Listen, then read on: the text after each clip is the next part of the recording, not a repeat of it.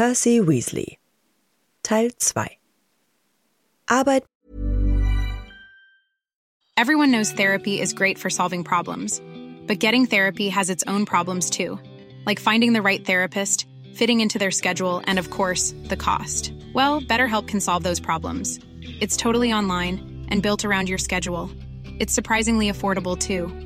Connect with a credentialed therapist by phone, video, or online chat, all from the comfort of your home. Visit betterhelp.com to learn more and save 10% on your first month. That's BetterHelp H E L P. beim Ministerium. Nach seinem Schulabschluss ging Percy, wie er es geplant hatte, zum Zaubereiministerium und wurde der Abteilung für internationale magische Zusammenarbeit unter Bartimius Crouch Senior zugeteilt.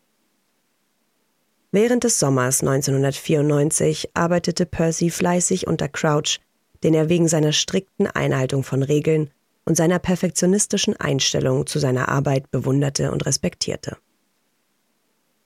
Er war für die Erstellung eines Berichts über die Standardisierung der Kesseldicke verantwortlich und erfuhr von den Plänen für das Trimagische Turnier, die er mit großer Freude seinen jüngeren Geschwistern andeutete.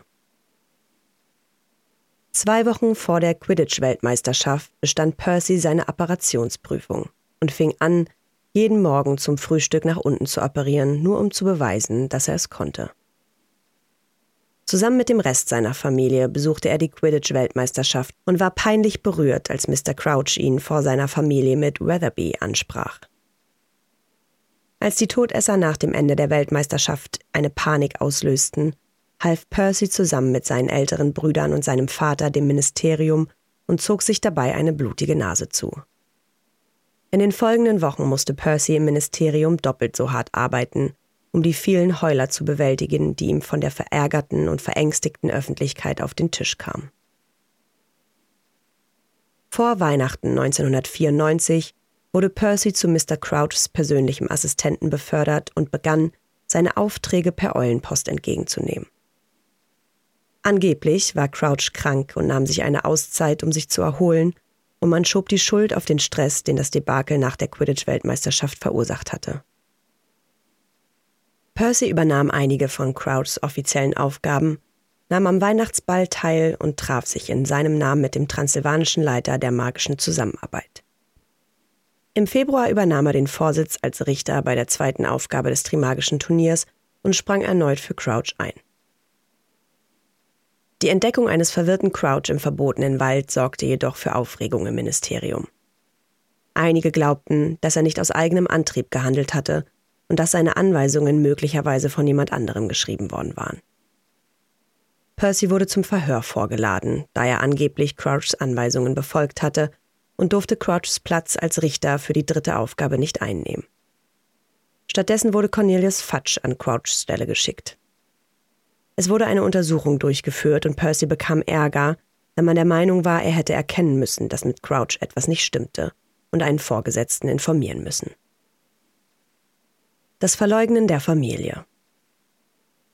Als Cornelius Fudge Harry Potters Behauptung, Lord Voldemort sei wieder da, nicht glaubte, dachte er, Dumbledore nutze die drohende Rückkehr als Sprungbrett und verbreitete Gerüchte, um seine Regierung zu destabilisieren. Überraschenderweise wurde Percy trotz der Schwierigkeiten, in denen er zuvor steckte, die Stelle eines Junior-Assistenten bei Fudge selbst angeboten. Er erwartete, dass sich seine Familie über ihn freuen würde, aber sein Vater, der Harry und Dumbledore unterstützte, machte deutlich, dass er dachte, Percy habe den Posten bekommen, damit Fudge die Familie und Dumbledore im Auge behalten konnte. Daraufhin kam es zu einem heftigen Streit zwischen Percy und seinem Vater, in dessen Verlauf Percy seinem Vater erklärte, dass er gegen seinen schlechten Ruf ankämpfen müsse, seit er im Ministerium angefangen habe, und dass er keinen Ehrgeiz habe, weshalb es der Familie nicht so gut gehe. Er sagte seinem Vater auch, dass er ein Idiot sei, weil er Dumbledore geglaubt habe und dass seine Loyalität dem Ministerium gelte. Auch Harrys Behauptung, Lord Voldemort sei zurückgekehrt, wies er mit den Worten zurück, das sei nicht gut genug. Percy brach alle Verbindungen zu seiner Familie ab, um allen zu zeigen, dass er nichts mit ihnen zu tun hatte. Er packte seinen Koffer und verließ Burrow, noch in der gleichen Nacht. Schließlich fand er eine Wohnung in London, wo er die Stelle in Fudges Büro antrat. Seine Mutter fuhr nach London, um mit ihm zu reden, aber Percy schlug ihr wütend die Tür vor der Nase zu, ohne ihr auch nur die Chance zu geben, sich zu erklären. Damit war Percy das einzige volljährige Mitglied der Familie Weasley, das nicht dem wiederbelebten Orden des Phönix beitrat. Sowohl Arthur als auch Molly waren so verärgert über Percys Austritt aus der Familie, dass jeder es vermeiden musste, seinen Namen laut zu erwähnen. Sonst würde Arthur alles zerbrechen, was er in der Hand hielt, und Molly würde in Tränen ausbrechen. Junior Assistant Im Sommer 1995 fungierte Percy als Gerichtsschreiber bei Harry Potters Anhörung vor dem Vizengamott wegen der Anwendung von Zauberei vor einem Muggel. Harry erwartete von Percy Anerkennung, doch zu seiner Enttäuschung weigerte sich Percy ihn anzusehen und stimmte sogar einem von Fudges voreingenommenen Kommentaren gegen Harry zu. Nach der Anhörung wurde Harry zwar von allen Vorwürfen freigesprochen, doch Percy glaubte, dass Harry nur aufgrund eines Formfehlers freikam, und er ignorierte auch seinen Vater, der draußen auf Harry wartete. Seine Entfremdung von seiner Familie ging weiter, obwohl er Ron schrieb, ihm zur Ernennung zum Präfekten gratulierte und ihn aufforderte, sich von Harry zu trennen, den er für einen schlechten Einfluss hielt, und er glaubte, dass seine Familie eines Tages ihren Fehler, Dumbledore zu glauben, einsehen und sich bei ihm entschuldigen würde. Wütend zerriss Ron den Brief und warf ihn ins Feuer. Dieser Brief verletzte auch Harrys Gefühle sehr. Am selben Tag gab Percy dem Tagespropheten ein Interview über die Ernennung von Dolores Umbridge zur Oberinquisitorin von Hogwarts. Später im Jahr, zu Weihnachten, schickte Percy seiner Mutter einen traditionellen Weihnachtspulli ungeöffnet und ohne einen Zettel zurück, sehr zu ihrem Leidwesen, was sie zu Tränen rührte. Zum weiteren Ärger von Fred und George besuchte er seinen Vater weder im St. Mungos Hospital für magische Krankheiten und Verletzungen, noch fragte er nach dem Angriff von Nagini nach ihm. Anfang 1996 gehörte Percy zu den Beamten des Ministeriums, die nach Hogwarts gerufen wurden, nachdem Professor Umbridge die geheime Gruppe Dumbledores Armee entdeckt hatte. Percy fungierte erneut als Schreiber und war begeistert, als er hörte, wie Dumbledore die Anschuldigungen von Fudge, er baue eine Armee auf, um den Minister herauszufordern, zugab. Percy wurde angewiesen, eine Kopie seiner Notizen an den Tagespropheten zu schicken, und er verließ Dumbledores Büro, bevor der Schulleiter die Flucht ergriff. Nach der Schlacht in der Mysteriumsabteilung kannte Percy nun die Wahrheit über Lord Voldemorts Rückkehr, stellte sich aber weiterhin auf die Seite des Ministeriums, weil er es nicht über sich brachte, seiner Familie gegenüberzutreten. Als Rufus Scrimge, die Nachfolge von Fudge, als Minister antrat, blieb Percy in seiner Rolle als Unterassistent. Seine Mutter vertuschte diese Abtrünnigkeit mit der Behauptung, Percy sei zu sehr im Ministerium beschäftigt, um in den Ferien zurückzukehren. An Weihnachten 1996 wurde Percy von Rufus Scrimgar unter Druck gesetzt, mit ihm nach The Burrow zu gehen. Scrimgar nutzte den Besuch als Vorwand, um ein Gespräch mit Harry zu führen, der dort Weihnachten verbrachte.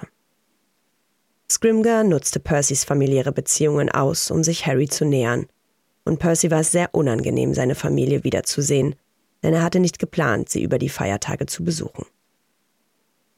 Seine Mutter war überglücklich, ihn zu sehen und rannte sofort los, um ihn zu umarmen, während sein Vater und seine Geschwister ihn einfach nur anstarrten. Percy sprach nur mit seiner Mutter, und der Besuch dauerte nur kurz, denn Percy stürmte wütend aus The Burrow, nachdem Fred, George und Ginny seine Brille mit Pastinakenpüree bespritzt hatten. Ein Kunststück, für das sie alle die Lorbeeren einforderten und das seine Mutter in der nächsten Woche in Tränen ausbrechen ließ.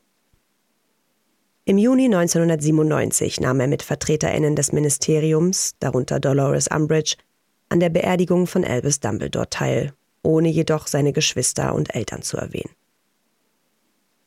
Versöhnung und Wiedervereinigung. Am 1. August 1997 ist Percy das einzige Mitglied seiner Familie, das nicht an der Hochzeit seines Bruders Bill mit Fleur Delacroix teilnimmt, obwohl Molly hoffte, dass er es tun würde. Am selben Tag wird das Zaubereiministerium von Todessern gestürzt. Rufus Scrimgar getötet und durch Pius Thickness eine Marionette Voldemorts ersetzt. Percy beginnt endlich zu erkennen, was um ihn herum geschieht, kann aber nichts tun, da er genau beobachtet wird. Er arbeitet weiter im Ministerium. Schließlich gelingt es ihm jedoch, Kontakt zu Aberforth Dumbledore, dem entfremdeten jüngeren Brüder von Albus Dumbledore, aufzunehmen, der Verbindungen zum Orden des Phönix und zu Dumbledores Armee hat. Am 1. Mai 1998 teilt Aberforth Percy mit, dass Hogwarts gegen Voldemort vorgehen würde. Percy appariert zum Eberkopf und reist durch den geheimen Tunnel zum Raum der Wünsche, in der Hoffnung, dass er die Schlacht nicht verpasst hat. Im Raum findet er den Großteil seiner Familie vor, die versucht, Ginny davon abzuhalten, an der Schlacht teilzunehmen. In einem angespannten Moment entschuldigt sich Percy ausgiebig bei seiner Familie, und sein Bruder Fred ist der Erste, der ihm verzeiht. Seine Mutter bricht in Tränen aus und stürzt nach vorne, um ihn zu umarmen, gefolgt von seinem Vater, mit dem er sich am schlimmsten zerstritten hatte.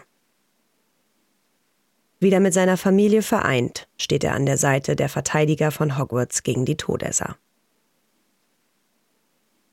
Schlacht um Hogwarts Während der Schlacht um Hogwarts kämpften Percy und Fred Seite an Seite. Percy duellierte sich mit Pius Thickness und erklärte dem Minister mitten im Kampf scherzhaft, dass er zurücktreten würde.